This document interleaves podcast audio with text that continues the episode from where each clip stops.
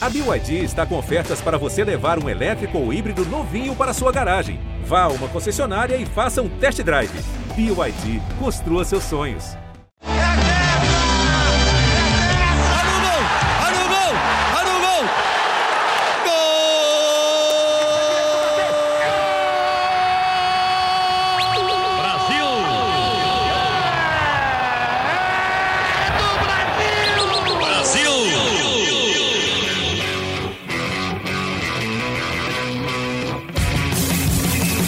Salve galera, sejam bem-vindos a mais um episódio da Sexta Estrela, o podcast do GE sobre a seleção brasileira masculina de futebol.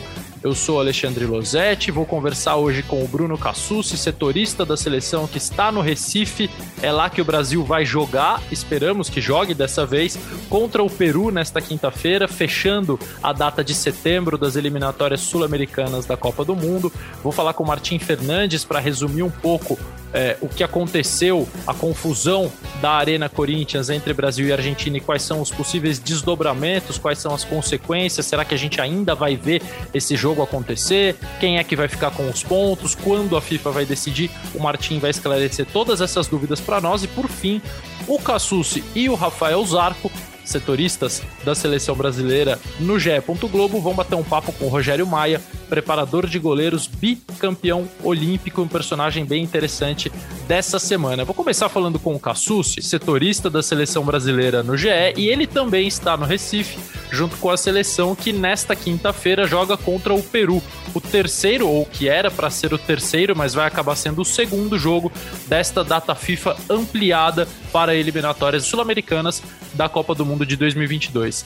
Cassucci, primeira coisa é, imagino, e você me disse se eu estou errado, que diante do que não aconteceu domingo, né, de um time que tinha novidades, que tinha a estreia do Lucas Veríssimo, que tinha o Gerson pela primeira vez como titular da seleção brasileira no seu segundo jogo, que tinha o Everton Ribeiro entrando no lugar do Vinícius Júnior, mas não aconteceu, durou só quatro minutos. Eu imagino que isso vai ser mantido, que essa equipe vai ser mantida. A gente ainda não tem essa certeza, não sabemos se o treino vai ser aberto, se o Tite vai confirmar, mas você também acha que é por aí? Fala, Losete, um prazer bater mais um papo contigo. Esperamos que dessa vez tenha jogo, né? Porque da última vez foram quatro minutos de partida, mais horas e horas de trabalho para nós jornalistas, e, e o trabalho continua.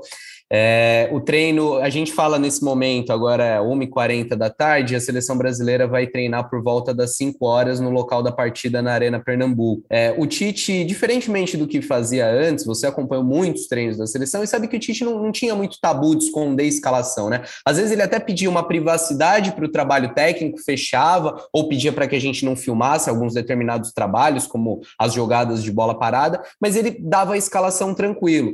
E a gente tem visto nessas últimas eh, datas FIFA, nesses últimos jogos de eliminatórias, o Tite é, pedindo um pouco mais de privacidade, não querendo mostrar a escalação em treino, não falando na coletiva. É, mas para esse jogo contra o Peru, a nossa expectativa, a expectativa de todo mundo, é que ele repita a formação que, que foi a campo, mas não conseguiu enfrentar a Argentina, com dois estreantes, Lucas Veríssimo na zaga e o Gerson. É, na verdade, não uma estreia, né? O Gerson chegou a enfrentar o Chile, mas fazendo seu primeiro jogo como titular.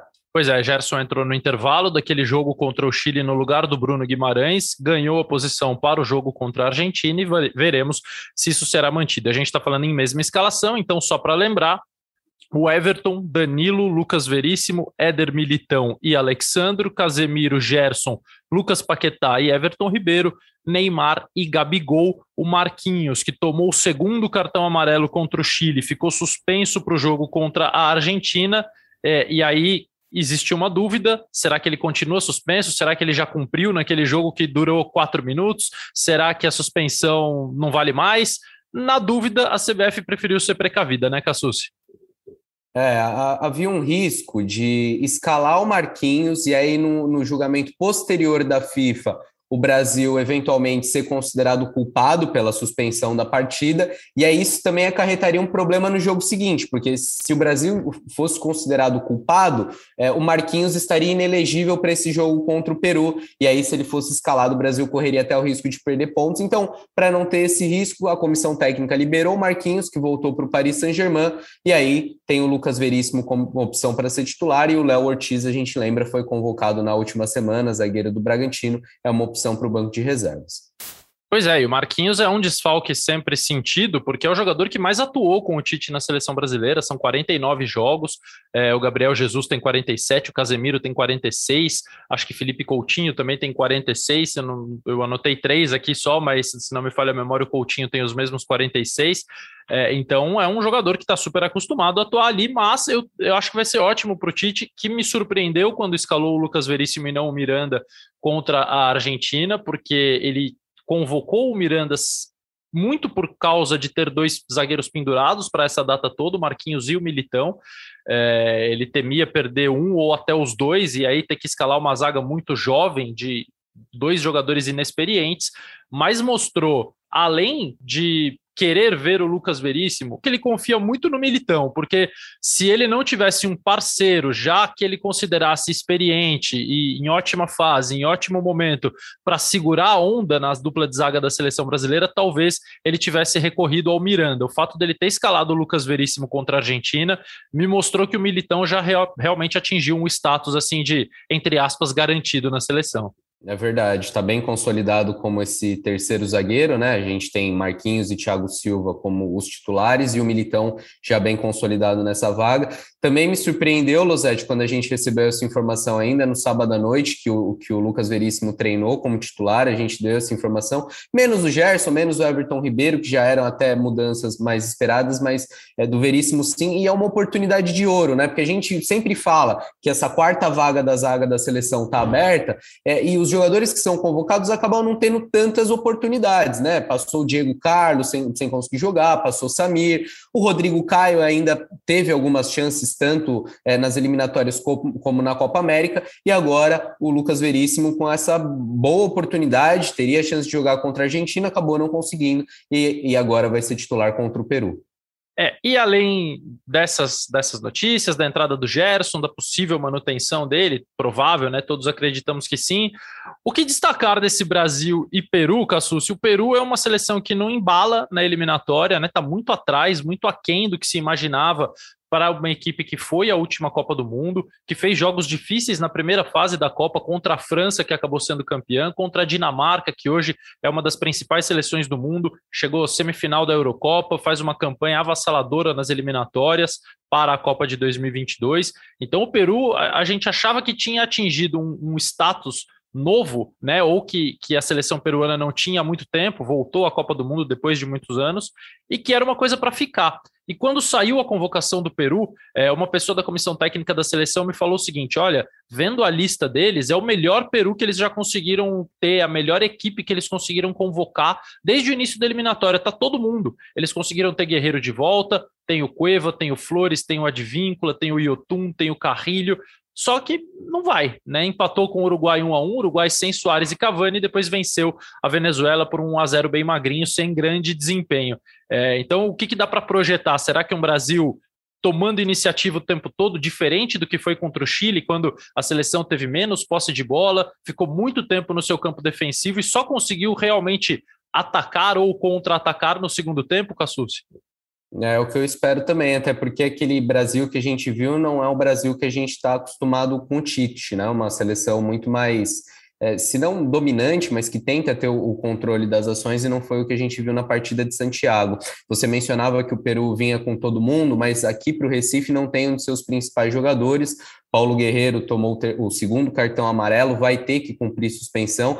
É, foi até motivo de, de uma certa reclamação é, por parte dos peruanos, porque eles falavam o Brasil ia enfrentar a Argentina com jogadores pendurados, né? Tinha Militão pendurado, o próprio Neymar pendurado, é, e se livrou disso com a suspensão da partida. Eles também apontam uma diferença é, de, de, condições, já que o Brasil teve mais tempo entre um jogo e outro, né? Acabou descansando um pouco mais. A comissão técnica até deu folga para os jogadores na segunda-feira. Os peruanos reclamaram um pouco. No primeiro momento, houve até ali uma, uma, uma suspeita: será que pode também ter complicação para esse jogo de Recife? Mas não, o jogo está confirmado. A seleção brasileira já chegou aqui na capital pernambucana, inclusive muito bem recebida, dezenas de torcedores é, esperando a seleção brasileira no hotel, uma, uma recepção bem calorosa e uma expectativa agora de bom jogo, né, Losete? Pelo que a gente viu, o gramado tá bom, é, talvez não seja aquele tapete da Arena Corinthians, mas um gramado em boas condições para a prática do futebol e mais um Brasil e Peru, um jogo que a gente já,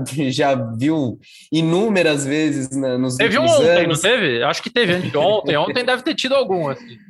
Só na Copa América recente foram dois. O Brasil fez 4 a 0 na primeira fase, depois na semifinal com um pouco mais de dificuldade fez 1 a 0.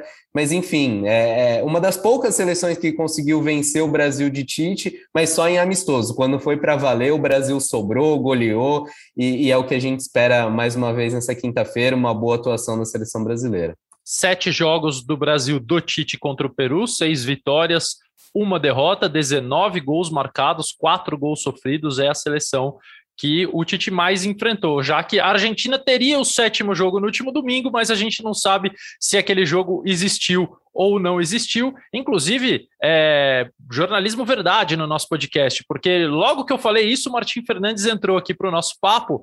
É, eu acabei de falar, Martim, que o Brasil vai tem sete jogos contra o Peru sob o comando do Tite e teria feito o sétimo jogo contra a Argentina no domingo. Então, antes, para aproveitar vocês dois juntos aqui, esse jogo não existiu, né? O Brasil continua com seis jogos contra a Argentina. Ou existiu, porque começou, teve quatro minutos, não sei o que pensar, Martim. Bem-vindo. O que a gente põe na planilha, Martim? Considera os quatro minutos, considera não. como jogo, deixa asterisco, o que, que faz? Não, deixa asterisco, deixa asterisco. Olá a todos. Deixa asterisco, deixa asterisco. Não teve. A, a, FIFA considera que esse jogo não existiu. Melhor assim, né? Melhor do que um 0 a 0 Talvez ele nunca exista. O Martim vai falar um pouco mais sobre isso para gente. Mas eu aproveito para me despedir do Bruno Cassucci, que tem mil coisas a fazer, mil notas a subir no GE.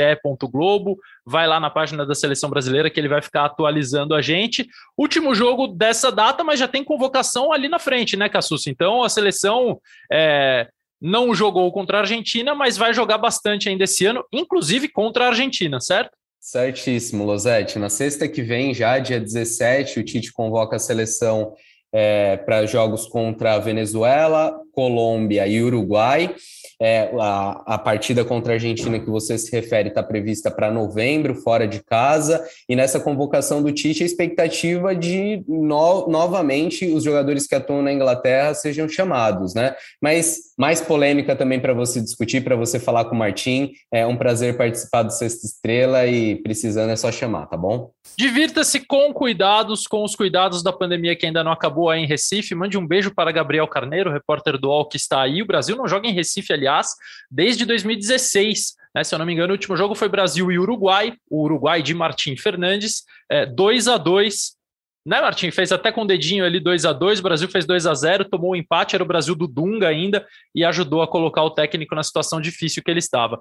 Cassucci, bom trabalho, amigo, a gente vai se falando. Abraço. Então, Martim, é, o Cassucci já jogou a faisquinha para a primeira pergunta que eu vou te fazer. Tem convocação de novo na sexta-feira que vem, e antes que a gente é, abrace um pouquinho mais as, as possíveis consequências desse Brasil e Argentina, quero saber de você quais são as possibilidades do Tite ter de novo os ingleses, os brasileiros que jogam na Inglaterra. É, o GE já publicou que ele vai convocar os jogadores que ele quer Thiago Silva, Gabriel Jesus, Firmino, Alisson, Ederson, foram nove na última lista que ficaram impedidos de vir. A gente não sabe se ele vai ter o mesmo interesse em contar com esses nove, mas alguns a gente sabe que farão parte da lista. Né? Alisson, Ederson, Gabriel Jesus, Firmino e Thiago Silva são é, jogadores. Não sei se o Firmino, com, com essa ascensão de tantos atacantes, né? Mas tem Richarlison, enfim, jogadores protagonistas dessa seleção.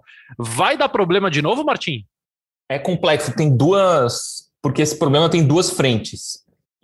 Eu já ouvi de, de pessoas que, que circulam nesse meio da diplomacia que é possível que até lá a Inglaterra retire o Brasil e os outros países da América do Sul da lista vermelha do coronavírus. E aí, isso retirado, os clubes, é, os jogadores que forem convocados para jogar na América do Sul podem vir voltar sem exigência de quarentena na volta para a Inglaterra e aí podem jogar normalmente. Então, tem, esse é um, é um aspecto que, se for retirado, não tem problema nenhum, os clubes liberam, como, como aconteceu agora com os jogadores da França, da Itália, de Portugal, enfim. E caso não seja o Brasil e os outros países da América do Sul não sejam retirados dessa lista vermelha inglesa do coronavírus, aí tem a, volta de novo até a briga FIFA, né, futebol de seleções versus clubes É, a gente, neste momento, hoje, né, nesta quarta-feira, a FIFA puniu os clubes ingleses que não liberaram os jogadores, com, com uma, é, uma extensão de cinco dias depois da janela internacional, eles ficam proibidos de usar os jogadores. Então, assim, os clubes ingleses, neste momento aqui, enquanto a gente conversa, eles estão tentando chegar a uma solução lá com a FIFA para poder usar os jogadores. A FIFA não parece muito disposta a ceder. Então, tem, tem duas frentes, assim. Se a frente ali de governo, diplomacia, tal, for resolvida, a frente sanitária e, a, e as barreiras caírem, aí não tem problema nenhum. Se elas forem mantidas, aí vai ter de novo mais um round da guerra ali, CBF versus clubes, FIFA versus clubes. E aí cada caso é um caso, né? Por exemplo, o, a relação da CBF com o Everton é muito boa, porque o Everton liberou o Richardson para jogar a Olimpíada quando não era obrigatório e tal. A relação com, sei lá, o Leeds United é outra. Parece que foi uma conversa dura ali para a liberação do Rafinha. Com o Manchester United também não é boa. Então, depende desses dois fatores, assim. Se primeiro o Brasil vai cair da lista vermelha e depois, caso não caia, como a FIFA e a própria CBF e os próprios jogadores, porque aí isso também vai ser exigido deles, né? É, na, na, última convocação, os jogadores ficaram numa situação assim um pouco não, não se posicionaram, a CBF achou tudo bem. Depois, agora a gente sabe que tem alguns que não gostaram dessa punição, porque eles é que ficam proibidos de jogar, né? Então, assim, os jogadores também vão ter que, que se posicionar de uma maneira mais, mais aberta, mais, mais clara e talvez mais difícil para eles, né? É, vai ser ou dizer não para a seleção ou dizer não para o clube. Não é, não é fácil para os caras, não. É, e lembrando que a próxima data FIFA também é ampliada. Esse foi um dos argumentos utilizados pelos clubes ingleses para não liberar jogadores, porque normalmente são é, ali 9, 10 dias de data FIFA. Dessa vez ela foi prolongada para 12 dias, para que coubessem três jogos das eliminatórias sul-americanas. 11 dias, Martim? 11 dias, me fala Martim, aqui são nove dessa então ela aumentou dois dias, né? Normalmente ela termina na terça-feira, dessa vez ela vai terminar na quinta-feira para as seleções da América do Sul. Isso vai se repetir em outubro, então, quer dizer, o, o argumento, um dos argumentos já está posto e certamente será esse dado pelos clubes ingleses na tentativa de não liberar jogadores. É possível que outros países da Europa sigam a, a tendência. É, a gente lembra que a Espanha tentou né, La Liga tentou fazer isso, não obteve permissão no Tribunal Arbitral do Esporte e, houve uma série de possibilidades. Os, os italianos chegaram a, a, a, Liga Italiana chegou a dizer que apoiaria os clubes também se eles não liberassem, mas os clubes é, não, não se é, não, não se colocaram, não se posicionaram dessa forma. Veremos o que vai acontecer em outubro. É, agora, pobre de quem depende da diplomacia da CBF e do governo brasileiro, hein? Mas não é fácil a vida de Adenor Leonardo Bach neste momento, hein? Não é fácil, cara. Olha, não é fácil. É um, um dos empregos mais difíceis do mundo. Tudo bem que é bem remunerado tudo mais, ah, mas olha, não, não é nada fácil a vida do Tite, não. Nem dele, nem de nenhum outro técnico aqui na América do Sul. Não é nada fácil, não. É, não, é moleza. Agora, Martim, é, o Brasil e a Argentina já foi. A gente não precisa fazer um resumo de tudo que aconteceu, porque isso já foi insistentemente debatido em todos os programas possíveis é, da Globo, do Sport TV, em, em outros podcasts. É, a gente leu, ouviu e viu tudo o que aconteceu. É, o resumo básico para os alienígenas que estão voltando agora ao planeta Terra.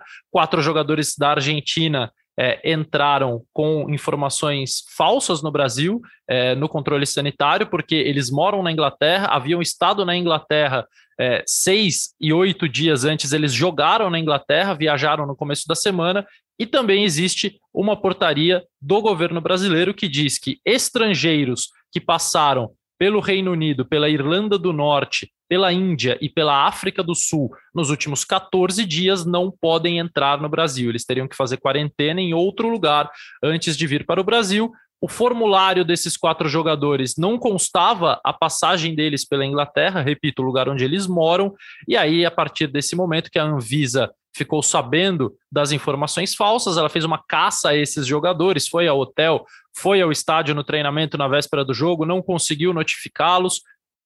Ah, recomendaram a AFA, a Associação de Futebol Argentino, que fizessem um pedido de excepcionalidade para que eles pudessem jogar no domingo. O pedido foi feito sábado à noite, foi recusado 51 minutos antes da partida começar pelo Ministério da Saúde. Esse pedido deveria ter sido feito lá atrás, antes da viagem, antes que eles chegassem ao Brasil. e culminou naquelas cenas vergonhosas, pavorosas e horrorosas de fiscais entrando no campo com o jogo em andamento, paralisando a partida. E a Argentina disse que, sem a possibilidade de contar com eles, se eles tinham que sair, ela então não jogaria. Foi embora, não teve jogo. E o que vai acontecer agora, Martinho? O caso já está na FIFA. É, quais são as, os possíveis desdobramentos para Brasil e Argentina que ainda não aconteceu? Bom, o caso está com o Comitê de Disciplina da FIFA, no dia seguinte ao jogo, segunda-feira, o Comitê de Disciplina da FIFA abriu uma investigação, pediu para a AFA, CBF, Comebol mandarem todos os documentos, os, os posicionamentos deles e todo o material relativo ao jogo para esse Comitê de Disciplina analisar. A essa decisão ainda vão caber alguns recursos. Quem, quem perder ou quem não ficar satisfeito com a, com a decisão pode recorrer ao Comitê de Apelação da FIFA e depois ainda vai caber recurso ao CAS a Corte Arbitral do Esporte, então isso ainda pode demorar bastante tempo para ter uma decisão. Muita gente é, acredita que a FIFA vai deixar isso correr assim por bastante tempo, porque, como se trata de Brasil e Argentina, líder e vice-líder das eliminatórias, é muito provável que, que consigam classificação antecipada para a Copa do Mundo. Imagina, tem cinco jogos só nesse ano, em, em janeiro tem mais dois, então. Dentro desse período aí, com sete jogos, Brasil e Argentina encaminham classificação para a Copa e esse jogo deixa de ser decisivo, deixa de ser um jogo assim tão importante do ponto de vista da classificação para a Copa. Tem mais seis Ontem... esse ano ainda, né? E tem, tem esse agora do, do que fecha essa data FIFA. É verdade, tem, é verdade. É um, três e dois, exatamente. É, são seis, é verdade. Oito com os de janeiro. Oito com os de janeiro. Você praticamente termina a eliminatória, né? Vai faltar um pouco ali, algumas é. rodadas só. Brasil e Argentina certamente já vão estar classificados. Então o jogo Essa vai, vai ser a torcida do presidente Infantino, certamente, né? Muito. Sim, prova provavelmente. Dele e de todo mundo que tem que decidir. É, assim, ontem eu falando com, com advogados assim que costumam é, atuar nesses casos e conhecer ali o padrão de, de decisão da FIFA, dizem que tem mais ou menos três alternativas. Ou se conclui que, que o Brasil é culpado pelo que aconteceu e, e, e os pontos vão para a Argentina, ou o contrário, se conclui que, os, que, que o, a responsabilidade é da Argentina e os pontos vão para o Brasil, ou o jogo é remarcado para algum momento. Então, é meio nisso, né, meio nessa terceira possibilidade aí que todo mundo aposta, porque é muito difícil é, compartilhar ali, é, decidir quem tem a responsabilidade pelo que aconteceu, porque esse mundo de organização do futebol, né, os regulamentos da FIFA e tal, eles são muito, eles colocam muita responsabilidade no time mandante. Então, ah, mas o time visitante não deu tal documentação, tal. O time visitante não não agiu para que isso acontecesse, entendeu? Então tem uma guerra de versões ali, a CBF diz uma coisa, a AFA diz outra, é, e, é, e é, é, um caso assim, como todo mundo errou, e todo mundo admite que errou, né, a AFA sabe que não preencheu as informações lá, a CBF de forma meio discreta também já admite que poderia ter feito mais para ter evitado esse desfecho, então assim, eu, meu palpite aqui é só um chute, não não tenho como saber qual vai ser a decisão tomada, é que isso vai ser decidido muito lá para frente, quando já esportivamente não, não, não vai ter tanto peso assim, e vai ser remarcado um jogo depois de concluídas as eliminatórias. Assim. Isso é uma, uma possibilidade que eu acho que não, não, não machucaria ninguém, ninguém, ninguém ficaria, ninguém acharia ruim, seria uma solução assim salomônica, né? É, o, a questão é que o Brasil já tem um calendário, o futebol já tem um calendário apertadíssimo. A seleção brasileira é, gostaria de aproveitar espaços, buracos para enfrentar adversários diferentes, né, para tentar variar um pouco o seu repertório. E aí pode acabar pintando mais esse jogo contra a Argentina sem valer nada, porque, como disse o Martim, a possibilidade de Brasil e Argentina estarem classificados sem a necessidade desse jogo e desses pontos é muito grande. Enfim, acompanharemos todos os desfechos. Há mais polêmicas de data FIFA, Martinho? Só essas tá bom por enquanto? Deixa eu pensar aqui, cara. Tá bom, eu acho que tá bom, né? É, não, acho que tá bom. Ah, eu tava, eu tava até pensando aqui um, um, um, um desfecho possível, assim, né? Os é, cabeças de chave da Copa do Mundo são decididos pelo ranking da FIFA, né? Sim. Então imagina, o jogo Brasil-Argentina pode não ter nenhuma importância para classificação, mas pode ter importância para o ranking. Imagina se né, esse jogo muda um cabeça de chave da Copa, mas enfim, aí também a gente já está pensando longe demais. É, esse é o tipo de preocupação que certamente o pessoal da FIFA vai ter, é, de, enfim, de se precaver, porque eu fiquei impressionado, Martim, assim, sinceramente, de tudo isso que mais me choca é como a AFA não fez esse pedido de excepcionalidade para os jogadores no dia 23 de agosto, quando anunciou a lista de convocados. Tem lá quatro caras que jogam na Inglaterra. Eu vou jogar onde? Eu vou jogar na Venezuela e vou jogar no Brasil. Então eu vou olhar quais são as leis sanitárias, as restrições sanitárias desses países, porque vivemos uma pandemia. Se não houver essa preocupação, meu Deus, né? É muita incompetência. E, e vai lá e faz o pedido e teria sido aprovado, os quatro teriam teria. jogado, o jogo teria acontecido. Então é inacreditável como é, é, a gente fala muito da CBF com justiça, porque talvez não haja um lugar de tantos incompetentes e amadores juntos como a CBF, talvez no mundo, é, mas no mundo do futebol. Agora, é impressionante como a AFA capricha também, hein, Martim? Não, a AFA faz, faz as outras entidades do futebol parecerem bem, né? A AFA Nossa. faz todo mundo parecer melhor, mais organizado, mais competente.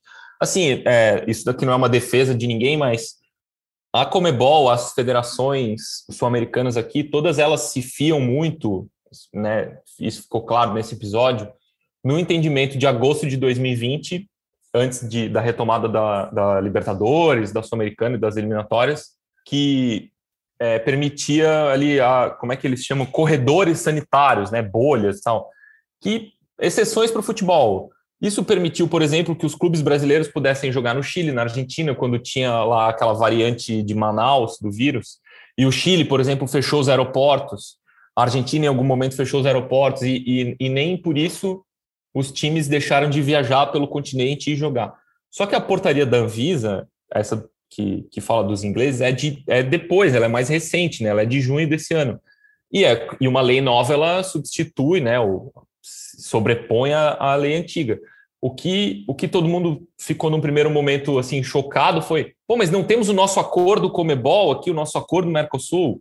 Tem, mas tem uma lei nova que chegou e precisa ser ser respeitada. Por isso que quando a CBF convocou os ingleses, os seus ingleses, né, os brasileiros que jogam na Inglaterra, para os jogos lá de junho, a CBF pediu uma exceção. Porque essa, essa portaria agora não estava em vigor, mas a que estava em vigor antes era muito, muito parecida. E já previa restrição a quem vinha da Inglaterra. Restrição não, exigência de quarentena, né? E a CBF pediu exceção, falou: Ó, oh, eu tenho uns caras aqui que jogam na Inglaterra, preciso que que eles não passem por quarentena e o Ministério da Saúde deu, né? Avisa, todo mundo falou, beleza. Se, assim, ninguém, ninguém se deu conta disso na, na Argentina, porque se acreditava que, a, que o acordo Comebol é, valia, e também não houve por parte da CBF um, ó, oh, olha só, os caras não vão poder jogar aqui, hein, se vocês não pedirem e tal. Mesmo assim, com tudo isso, com todas essas falhas, os argentinos entraram, circularam, treinaram, foram pro hotel tal. E no sábado, antes do jogo, ali, no sábado, final da tarde, à noite, mesmo assim, houve um pedido, uma reunião, e a Anvisa e o Ministério da Saúde falaram: olha, peçam a excepcionalidade antes do jogo para dar tempo de analisar. Pelos documentos que a gente teve acesso, nunca ficou prometido assim que eles jogariam. O que tem é o, o que teve foi um pedido assim de ó, mandem os documentos para a gente ver. A AFA mandou, de fato pediu, né? O governo brasileiro também fez circular essa essa versão de que, ah, não, a AFA não pediu nada. Pediu sim, tem lá a troca de e-mails, tanto que tem resposta do Ministério da Saúde. A resposta é: tá faltando tal exame do jogador tal, tá faltando plano de testagem da delegação, tá faltando esse formulário aqui. A Argentina preenche, tem até um, um, dos e-mails, a, o Ministério da Saúde fala: vocês têm 30 minutos para responder. E os argentinos respondem dentro desse período. Isso foi no sábado à noite, ali perto das 10 da noite. E depois disso não tem mais resposta. Então todo mundo vai dormir no sábado achando que tem que tá tudo resolvido. Ó, os caras pediram uma coisa, a gente mandou, tá tudo certo. Só que a resposta só foi vir na, no, no, no domingo de manhã. Primeiro a Anvisa dizendo: Ó, esses caras estão irregulares, eles têm que ficar no hotel. E depois ali o, o aquele episódio dos, dos é, delegados, ali, agentes da Anvisa entrando no campo, invadindo o campo e tal. Ah, aí tem outra, outra discussão, Losete, outra informação é, importante. É, no domingo, vendo o que aconteceu, não tinha ficado claro para quem estava vendo se o que aconteceu ali foi uma invasão de campo ou um abandono de jogo, né? Que a Argentina se retira do campo, o Brasil fica. Segundo as pessoas envolvidas na organização do jogo, o que houve foi uma invasão. Agentes da Anvisa, pessoas sem credencial, sem direito a, acesso ao campo, entraram em campo e o, a decisão que a organização do jogo é, toma ali e a organização do jogo é da FIFA. É, nós decidimos mandar os dois times para o vestiário. A Argentina foi para o vestiário, o Brasil preferiu não ir, ficou no campo. Então, assim, essa é, é uma informação que está nessa investigação que foi aberta pela FIFA, pelo Comitê Disciplinar da FIFA. Para quem organizou o jogo, o que aconteceu foi uma invasão e não um abandono de campo. Essa não é a minha opinião, isso é o que está nos documentos de quem vai tomar a decisão sobre o que aconteceu lá. É, ah, essa invasão proporciona, inclusive, das frases mais brilhantes de todo esse caso, que é aquele sujeito é, que não é o delegado do jogo, mas faz parte da organização do jogo, é uma das pessoas que garantem que tudo vai acontecer e transcorrer com, normal, com normalidade, e ele diz para o agente da Anvisa que nós, eles precisam jogar, precisa ter jogo. No intervalo, nós fazemos a substituição. Eu dou a minha palavra para o senhor. Quer dizer, é, que coisa ridícula, né? Assim, olha, é, os, os, jogadores que, que entraram com informações falsas vão jogar o primeiro tempo, mas no intervalo eles saem. Eu vou falar para o técnico da Argentina que ele precisa substituir. Não interessa se o goleiro está jogando bem, se o meio-campista está jogando muito, ele vai tirar os três caras do campo. Que coisa absurda, né? É, do, do, ponto de vista esportivo é uma loucura. Não, não, para o jogo aí, tira três caras. Peraí. Não, não, tira no intervalo. No intervalo ele é, essas substituições. Parece, assim, pelo que eu ouvi, essa, essa sugestão também foi dada à Argentina ali no segundos antes de começar o jogo. E a resposta da comissão técnica da Argentina foi nem pensar. Claro. A gente veio até aqui, escalou os caras, está tudo anunciado. Né? É, Martinho, eu não vou, eu não vou. Então é. Com a clara sensação de que assim apostou-se na notória desorganização brasileira para fazer as coisas, no jeitinho brasileiro, que nesse caso era um jeitinho argentino feito no Brasil, então, mas é, o Brasil queria jogar, a CBF queria que o jogo acontecesse, todos estavam dispostos a, a realizar o jogo e confiaram principalmente na força que tem o futebol, é, no fato de que, imagina, Brasil e Argentina em campo, hinos tocados, a televisão mostrando, é, naquele momento eu, eu, tenho a impressão que todas, as, todas essas pessoas que se esforçaram para manter o, o, o mal feito, assim, para prolongar o mal feito, manter a coisa errada, elas se sentiram vitoriosas, porque falaram, bom, agora nada mais vai acontecer, o jogo está garantido, vai rolar. É, e eu digo isso porque houve dribles na, nos agentes da Anvisa algumas vezes, né? Eu ouvi um relato de que eles chegaram durante o aquecimento, pediram para os jogadores irem lá assinar a notificação, os caras falaram, não, daqui a pouco eles vêm, eles estão terminando o aquecimento, já vêm aqui, nunca foram, entraram direto no vestiário, ficaram lá trancados até a hora de sair correndo para o campo para começar o jogo, enfim, era também uma tentativa de não assinar nada, que seria quase uma confissão de que fizeram coisa errada, né? Vou documentar uma notificação dizendo que sim, preenchemos um formulário é, com informações erradas. Esse é outro ponto a se esclarecer, né, Martim? Porque a Anvisa, a investigação da Anvisa diz que quem preencheu o formulário foi o Fernando Batista, um funcionário da AFA que é técnico da seleção sub-20. Ele diz que nem foi ao Brasil, mas esse formulário é preenchido antes do voo, então ele pode ser preenchido de qualquer lugar. É, mas ele diz que não preencheu, então é mais um ponto que a gente precisa descobrir aí quem é que fala a verdade. É, nesse caso específico, até fui olhar agora o, o, o documento aqui da Anvisa que eu que eu tenho, é, ele está assim, os documentos foram preenchidos por selecciones@afa tal. E aí o nome Fernando Ariel Batista está atrelado a esse e-mail. Ah, Porque para preencher esse, esse formulário, eu preenchi aqui como teste.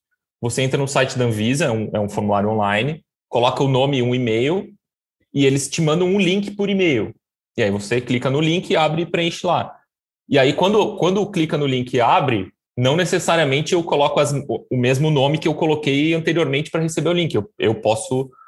É, você pode me dar suas informações e eu preencher aqui para você o negócio, entendeu? Ele não é assinado eletronicamente, nada disso. Então, o que, que eu imagino? Porque eu perguntei para a AFA, eu falei para a Anvisa, desculpa, eu falei, olha, o, o nome da pessoa da AFA que está aí, ele está dizendo que não foi ele que preencheu tal. E aí? E a resposta da Anvisa foi, é esse nome e esse e-mail que constam aqui. Então eu imagino que esse seja lá um e-mail de login, entendeu? Que tá lá, selecciones, arroba, afa tal, e tá o nome do cara atrelado lá. É, Mas isso sabe... é uma conclusão que eu, que eu cheguei, porque a gente, nesse processo todo, teve muito pouca informação da AFA. É. A gente teve informação da Comebol, da FIFA, da CBF, da Anvisa, do Ministério da Saúde, é, de muita gente, mas da AFA a gente tem pouquíssima informação. Bom, a gente sabe que jogadores deste nível, é, jogando na seleção argentina, na seleção brasileira, na seleção alemã, eles não preenchem esse tipo de formulário, alguém faz por eles, mas a gente sabe que também não é um técnico que faz isso por eles, né? Um técnico da sub-20. Né? Claro. Quem tá livre aí para preencher uns formulários? Aí o técnico da sub-20 levanta a mão e, e, tem que fazer isso? Não. Isso normalmente é um funcionário, é um secretário, Sim. é um tesoureiro, é um, um coordenador, um coordenador. Gerente. Às vezes até mesmo é a agência de viagens que faz as viagens dos jogadores, que preenche esse tipo de coisa. É, então fez de má fé, não informou de má fé, que é, é, tudo subjetivo, a gente não tem como afirmar. Sem saber é. quem foi, como foi, em que momento foi, e sem falar com a pessoa, é difícil Exato. você dizer que a pessoa fez aquilo de má fé. O fato é que foi avisado, é, e, enfim, ninguém se preocupou, ninguém deu muita bola, achou que realmente isso fosse chegar até as últimas consequências. É, e tem um outro, um outro detalhe, assim, quando eu preenchi o formulário, tem aqueles formulários online que você tem alguns campos com um asterisco vermelho, que se você não preenche, ele não te deixa avançar, sabe?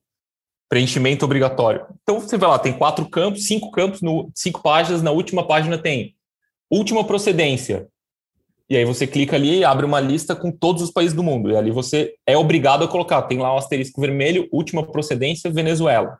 Beleza. Dali para baixo tem histórico de viagem. E você tem que colocar os países onde esteve antes. Só que é possível preencher o formulário, concluir o formulário e enviar sem preencher esses outros países.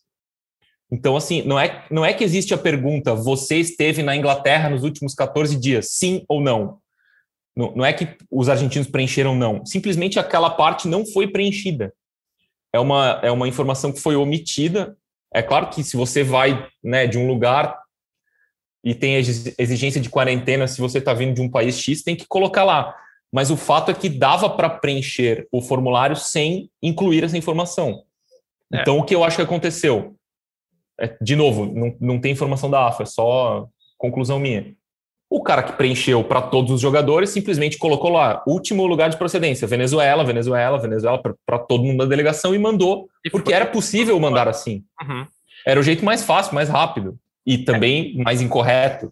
E fica a Mas... lição, né? Assim, obviamente, principalmente enquanto a gente está vivendo uma pandemia, todo mundo tem que dar muita atenção a esse tipo de informação, qualquer viajante tem que ser o mais claro possível em relação a todos os lugares onde esteve, é, de onde está vindo, por onde passou, porque, enfim, isso impacta na saúde das pessoas e também fica a lição de que nós podemos melhorar o nosso controle sanitário no Brasil. Né? Certamente é, pedindo mais informações ou tornando obrigatório o preenchimento deste item em cada formulário. Você precisa dizer onde você esteve, senão você não consegue concluir, não consegue assinar, porque, como disse o Martim, você poder enviar um formulário sem dizer por onde você passou, sendo que há restrições de países, não me faz o menor sentido. Né? Precisa ser um item obrigatório do preenchimento para entrar no Brasil. Martim, obrigado, amigo, por enquanto. É, desculpa tomar o seu tempo para falar sobre todas as confusões e já avisando que a gente vai voltar a te procurar, porque, é, enfim, o futebol sul-americano tem se especializado em criar confusões é, dos mais é, dos mais variados tipos e como ainda temos eliminatórias muitas para rolar esse ano, em janeiro, como você falou até agora há pouco, oito jogos ainda pela frente até janeiro, é bem possível que novos casos apareçam e aí a gente conta contigo para esclarecer, certo? Certo, eu fico, eu pessoalmente fico louco com isso, com o que aconteceu no, no domingo, porque tem uma guerra né, dos clubes contra do futebol de clubes contra o futebol de seleções, os clubes europeus jogando duro para não liberar os jogadores, fazendo de tudo para que eles não venham para a América do Sul jogar aí se consegue que vem o Messi, vem para cá, o Neymar, tal. Aí quando chega na hora da gente ver o jogo, o jogo não acontece, assim, é, é, é muito frustrante, assim, né? Parece, parece os europeus, eu consigo imaginar os caras falando, olha aí, tá vendo? Não tem que liberar mesmo, olha, o gostinho olha de vitória que eles ficaram vendo aquilo deve ter sido é, é irritante, eu, é irritante. É, eu fico eu fico revoltado assim porque né, a gente tem é o último a última vez que o Messi jogaria no Brasil antes da Copa do Mundo, por exemplo. Sim. provavelmente. Sim. Né? Um, o primeiro Neymar contra Messi, depois que o Messi foi para o PSG, a re, possível revanche da Copa América, enfim, fora. Era um grande jogo. Era um Tudo grande que jogo. representa Brasil e Argentina, o Tite podendo testar a seleção com jogadores novos, sem os, sem os ingleses, né, contra um rival pesado, e não foi possível. O trabalho do Tite, mais uma vez, prejudicado, enfim. Jogadores que poderiam ter aparecido para o técnico perderam a chance. Um prejuízo esportivo assim tremendo por causa de atrapalhadas fora do campo. Muito, muito lamentável. Mas enfim, Tuas ordens aí quando precisá-los, né? Melhoremos, Martim, vamos precisar, certamente. Um abraço, amigo, obrigado. Pois é, depois do resumo dessa bagunça toda que aconteceu entre Brasil e Argentina, agora a gente tem um papo bem legal aqui no Sexta Estrela. O Rafael Zarco e o Bruno Cassucci, setoristas da seleção brasileira no GE, conversaram com o preparador de goleiros Rogério Maia. E por que, que o Rogério é um personagem legal essa semana? Porque além de bicampeão olímpico, além de ter treinado os goleiros da seleção brasileira nas duas últimas Olimpíadas e conquistado a medalha de ouro, o Maia também trabalhou com os três goleiros que estão é, com a seleção brasileira principal nessa semana. O Everton, goleiro do Palmeiras, o Santos, goleiro do Atlético Paranaense. O Everton foi o campeão olímpico em 2016, o Santos foi o campeão olímpico em 2020 e o Everson do Atlético Mineiro, que é o atual clube do Rogério Maia. Então, os Arco e o Cassu se bateram um papo bem bacana com ele. Recomendo que você ouça com atenção. Bom, Rogério, obrigado por participar aqui com a gente do, do podcast Sexta Estrela. Primeiro que estava é, é, olhando um pouquinho a tua, tua carreira como preparador de goleiros, né? Eu não sabia que você tinha jogado, que tinha sido goleiro, né? E aí você estava me contando aqui fora do ar, contando aqui para a gente fora do ar, que foi goleiro do futebol interior gaúcho e tal, mas eu queria que você resumisse um pouquinho como é que foi a, a tua experiência de futebol antes de começar a ser treinador de goleiro muito jovem, né? Lá em 96, no Internacional, é isso mesmo? Isso, eu, eu começo a carreira tarde como goleiro e termino cedo. Eu estou jogando na praia, já com 17 para 18 anos, e o Wilson Bagatini, que era árbitro, irmão do César Bagatini, que foi goleiro do Vitória, goleiro do Inter, ele me vê jogando na praia e diz: Ó, vou te indicar para um clube. Aí ele acaba me, depois de dois, três meses, ele me indica para o Brasil de Farroupilha, eu passo pelo Taquariense, vou para o Encantado, interior do Rio Grande do Sul, tudo time de segunda divisão. E aí, do nada, me surge um convite, o Márcio Correia, preparador físico, me fala, ó, oh, o Inter está precisando de um treinador de goleiros. Eu vou no Internacional fazer entrevista. Quem me entrevista na época era o diretor de futebol, Fernando Carvalho, que depois teria o presidente do Inter, campeão da Libertadores e campeão mundial. Ele me faz a entrevista e, curiosamente, ele me disse, ó, oh, eu tinha 23 para 24 anos, ele disse, ó, oh, você é muito jovem para assumir essa, essa, essa função de treinador de goleiro do juvenil do Inter eu volto para o interior do Rio Grande do Sul. Uma semana depois, eu recebo uma mensagem da, da minha mãe, uma ligação da minha mãe, dizendo: Ó, é para te voltar no, no Inter lá, que o Inter parece que quer te contratar. Eu volto, e para minha surpresa, eu sou contratado para os juniores do Inter, onde o treinador de goleiro, o goleiro do Inter era o João Gabriel. Depois seria goleiro titular do Inter na época, entre 99, 2001, 2002 antes do Irã. Então, essa é meu início de carreira. Eu começo no Inter, depois eu vou trabalhar duas vezes no mundo árabe, eu vou para a Arábia Saudita, no Al Ahly, no Al Ettifaq, dois times grandes da Arábia Saudita. E ali eu começo a, minha carreira profissional, passo por Caxias, depois vou para Curitiba, naquele ano que foi vice-campeão da Copa do Brasil, que perdeu para o Palmeiras. Aí depois volto para o Inter, é, já com Dunga de treinador, que é aí onde surge o Alisson, né? O Alisson, é, ele se firma com Abel Braga, mas ele começa a jogar em 2013 com Dunga. Ah, ele faz um jogo no Gauchão contra o Cruzeiro, no campo da Ubra, e depois ele faz nove jogos entre Copa do Brasil e brasileiro, inclusive contra o Corinthians, que era treinado pelo Tite, o Salgueiro, ele acaba pegando um pênalti na Copa do Brasil, sendo muito importante a participação dele, e ali ele, ele realiza, realiza nove jogos. E por curiosidade, o Filipão era o treinador da, da seleção principal e ia fazer aquele jogo, eu acho que era contra a Bolívia. Teve aquele rapaz que recebeu um foguete no olho, precisava fazer um jogo da seleção brasileira, um amistoso. E o, o Alisson estava para ser convocado pela primeira vez naquela época.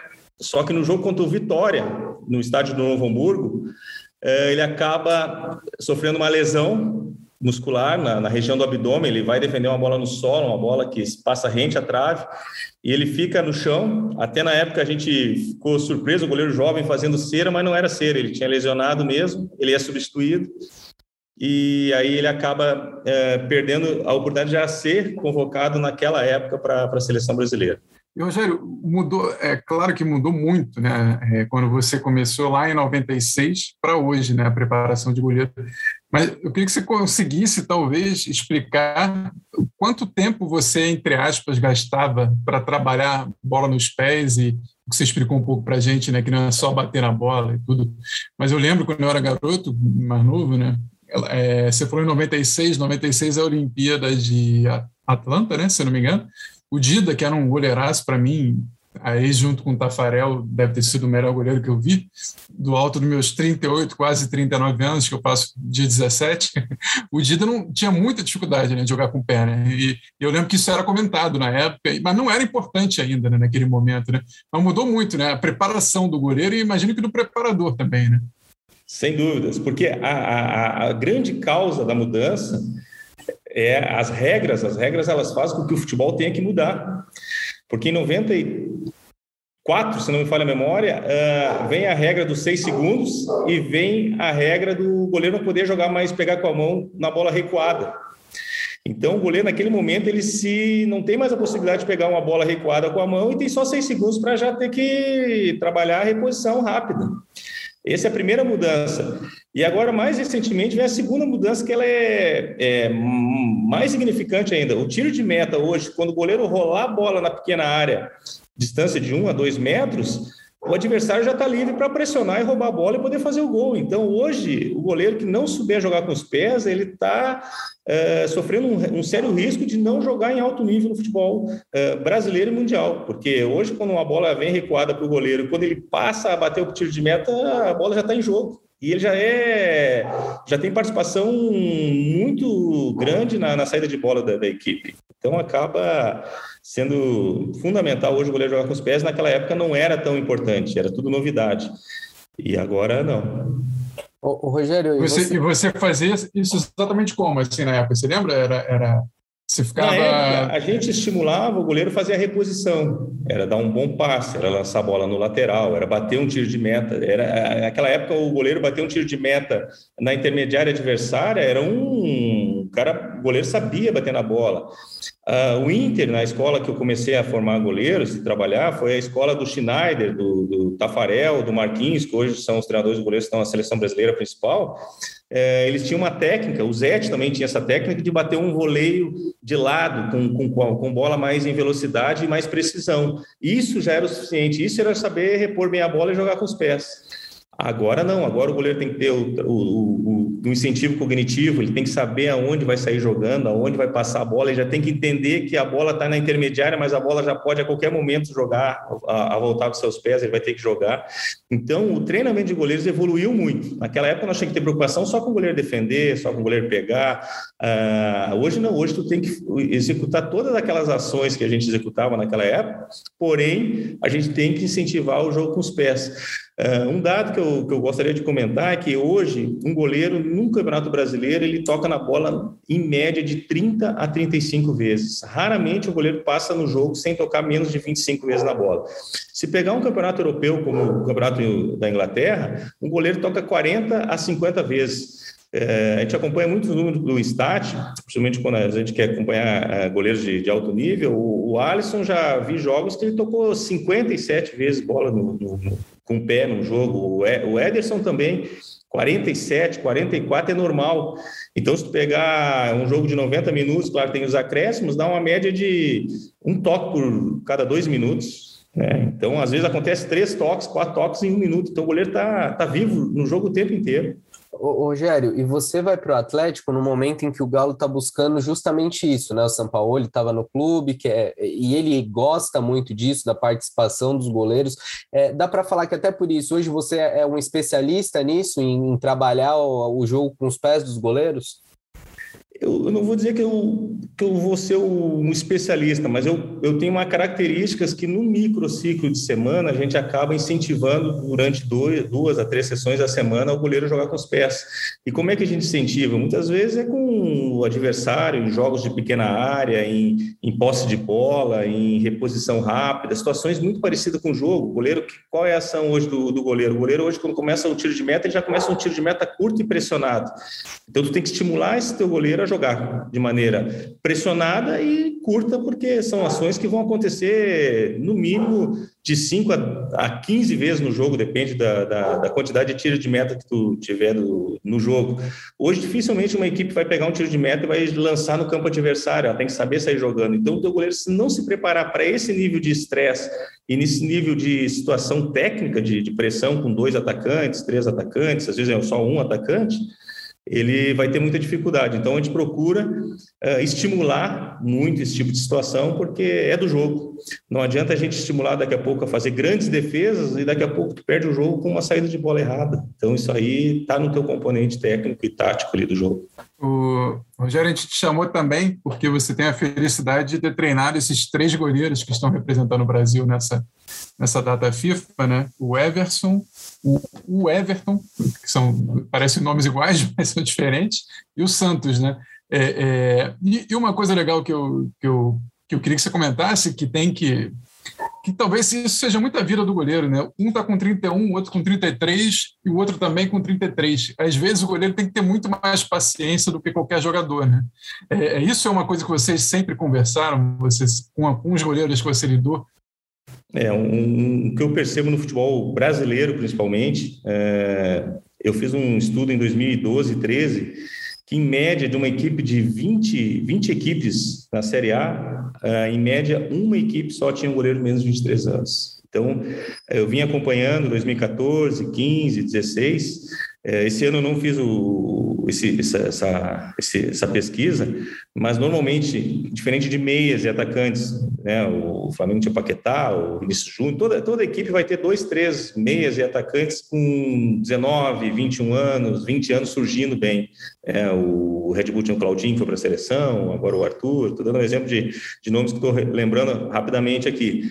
Já goleiro, não. Goleiro, pegar a quantidade de goleiros abaixo de 23 anos jogando na Série A, vai dar ali um, dois, no máximo três, porque é uma, é uma característica dos goleiros com mais experiência, eles cons conseguirem segurar a pressão relacionada à torcida, resultado, a cobrança de equipe, a responder melhor às exigências do futebol. E, e, eu vejo que a seleção brasileira, quando a gente foi para a Olimpíada em 2016, o pensamento, junto com a comissão técnica na época, o Damiani, o, o Micali, era a gente levar um goleiro mais experiente, porque o histórico das Olimpíadas é que, por levar goleiros mais, às vezes, mais jovens, eles não estavam preparados para aquele tipo de, de, competição e às vezes aconteciam de eh, ter um ou dois erros que era o suficiente para a seleção, às vezes, ser eliminada. Então, a gente procurou levar um goleiro experiente. Na época foi o Praz, Infelizmente teve a lesão na, na Granja Comari, a gente teve que ver um substituto, substituto veio o Everton. Né? Agora, esse ano, a gente deu certo em 2016, a gente pensou da mesma forma, e aí levamos o, o Santos do, do Atlético Paranaense.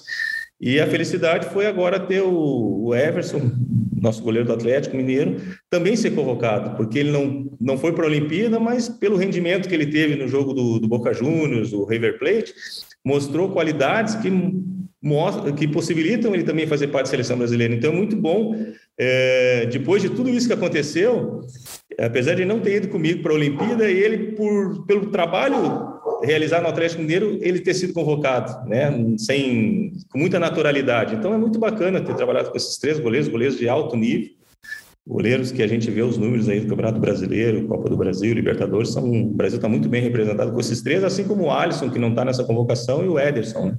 E a gente estava falando de jogo com os pés, os três bem naturais nisso, né? Inclusive o, o, o Everson tem isso como é dito uma especialidade até, né? O Everton do Palmeiras também. É, eles, eles, já são de uma. Apesar de ter 31, 33 anos, eles entenderam essa mudança.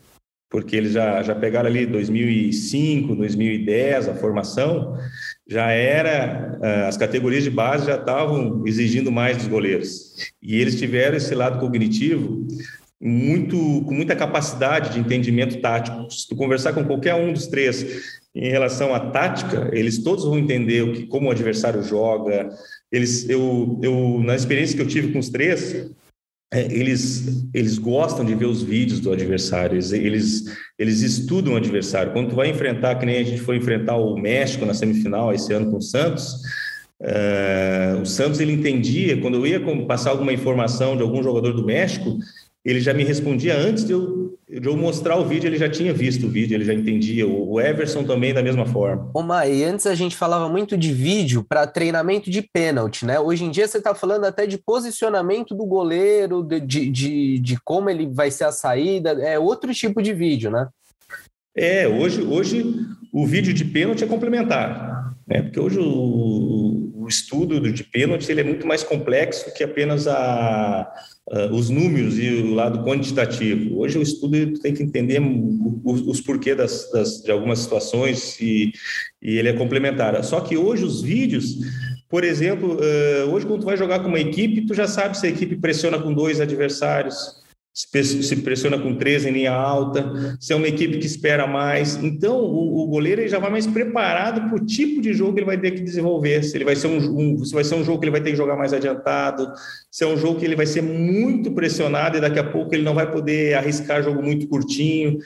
Daqui a pouco ele vai, vai ser um elemento surpresa que ele vai armar um contra-ataque no lançamento nas costas do adversário. Então, hoje, é, o vídeo, assim como os treinadores usam os vídeos para fazer realizar as palestras, mostrar o adversário, o, os goleiros eles usam muitos vídeos para entender o que tipo de dificuldade, de adversidade que eles vão encontrar no jogo e quais as facilidades que eles vão ter também para ajudar a equipe. Então, isso hoje em dia não tem como, como eles não, não acompanhar. E esses três goleiros que eu que eu, que eu trabalhei, eles gostam muito. O, Everton, quando peguei na, na Olimpíada de 2016, ele foi muito eficiente nisso aí. O pênalti que ele pegou do Petersen, o Petersen ele, ele tinha oito pênaltis no campeonato alemão. Ele tinha quatro no lado direito e quatro no lado esquerdo. E ele é, foi muito inteligente de interpretar o porquê que ele poderia bater no lado que ele defendeu e o Peterson não tinha errado nenhum pênalti no campeonato alemão. Então, isso foi muito mérito dele. Tu pegar um batedor, tem quatro pênaltis de cada lado. O cara nunca errou no campeonato alemão. E tu acertar e, e estimular uma situação para pegar aquele pênalti, que, que foi o, o, quinto pênalti, que depois o Neymar faria o gol da, da do ouro olímpico. Mas aquela defesa ali é a defesa que marca muito a, a, a, o grau de estudo que, ele, que, ele, que a gente conseguiu e ele teve a capacidade de interpretar bem o, o atacante, o Peterson, da, da Alemanha. Legal. E, e, eu confesso que não lembrava do Ederson na, na preparação de 2016. E, e, assim como a gente teve alguns marcos de goleiros né, nessa função né, de jogar com os pés, Neuer, né, que acho que até hoje é uma referência para todo mundo, Rogério, por, mais por bater falta e tudo, mas é, aí eu não sei se é pretensão demais minha. O Ederson, eu, eu acho que tem tudo para marcar uma época nova, que ele tem uma participação além do normal, você não acha? De lançamentos espetaculares, uma calma que eu nunca vi nenhum goleiro ter para tocar a bola. Tu diz do Ederson City, né? Isso, exatamente. É, é que tem, tem, que vir com, com complemento, né? Porque é o Everton, Ederson, Everson. É muito difícil. É muito difícil diferenciar. Ederson do City. Quando tu for falar quem vai jogar, tem que ter muito cuidado. Quando tu expressa mal o nome ali, tu... Interessante. O, o Ederson do City, ele tem, além da precisão, ele tem uma potência incrível. Ele, ele, ele consegue lançar a bola da, da grande área dele, ou do tiro de meta, na outra grande área, e em grande quantidade e com muita precisão. Então a gente vê muitas vezes o adversário do City vai pressionar, e daqui a pouco ele lança uma bola lá na, no, no, no, Jesus, o Jesus não está impedido, dá um contra-ataque, quando o time acha que está pressionando, ele está sendo contra-atacado, porque tem muita precisão e principalmente uma potência no chute que eu vou te dizer, eu acredito que no mundo deve ser um dos, dos goleiros mais potentes em relação de lançamentos do mundo. Não estou nem falando nível de Brasil.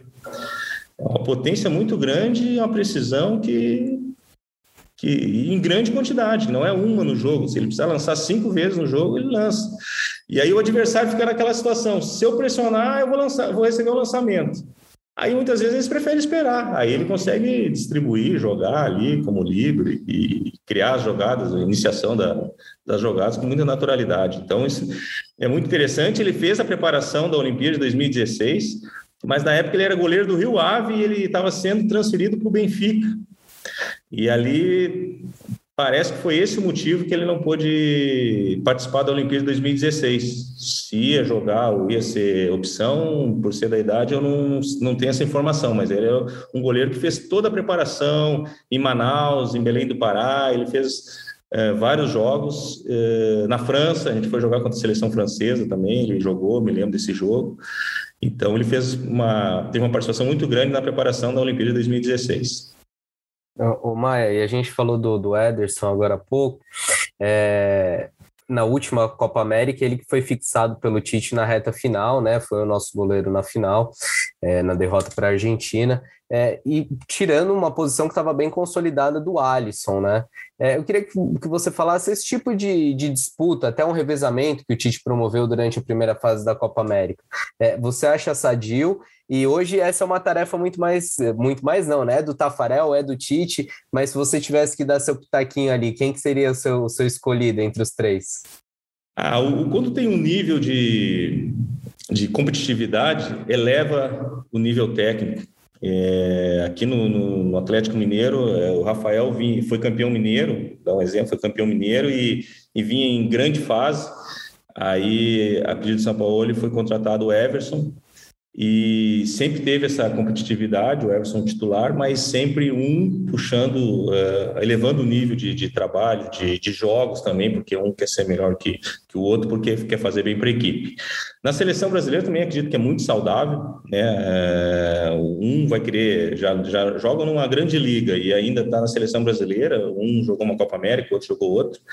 Te confesso que eh, ser titular vai depender muito do momento lá. Eu opinar hoje, sem estar envolvido na, no, no processo ali, estar tá no dia a dia, é, não, não é correto, mas eu acredito que os dois seriam têm grande potencial para ser titular, qualquer um dos dois que jogar, ou, ou dos cinco dos que a gente está falando os nomes aí, o Brasil está muito seguro. E a tarefa é, é, da comissão, não existe o Tite, não existe o Tafarel, é uma comissão, é um, é um grupo que, junto com os auxiliares e preparadores físicos, também participam do, do, do trabalho, uh, mas normalmente o treinador que, que opina e define no, no, final, aqui, assim, assim no Atlético Mineiro, foi com o Sampaoli, é com, com o Cuca, e é natural, mas é, importante é o, essa troca de informações tanto do Tafarel, do Marquinhos, que hoje está lá, do Tite, assim como no, nos clubes com os treinadores de goleiros e, e treinadores, que não existe um, uma, uma única verdade, existe um momento, existe situações que, que vão, no momento certo, direcionar quem deve ser titular ou o seu reserva. O, o Maia, e, e, aproveitar que você conhece bem o, o Everton, o do Palmeiras, tem que caracterizar bem o Everton. É, é ele é um dos, dos caras que o Tite conta muito, né? junto com o Alisson, o Ederson, claro, também o Santos, o Everson, que agora apareceu nessa última lista, mas é, é porque às vezes a gente coloca, escalona né, jogadores e tudo mais, porque, porque um está na Europa, outro não, e, e às vezes é circunstancial né, esse, essa ida para a Europa. Né? Eu, eu agora de cabeça eu lembro de do, de alguns jogadores que foram para a Europa jovem, goleiros, o Doni e outros que não tiveram assim sucesso absoluto, como por exemplo alguns grandes goleiros do futebol brasileiro tiveram, né? É, o, o, Everton é, é, um, é, um, é um goleiro que, que eu acho que se for titular amanhã na Copa do Mundo te entrega tudo que, que uma seleção brasileira espera, né? Eu tenho essa impressão, né? Sem dúvida, sem dúvida.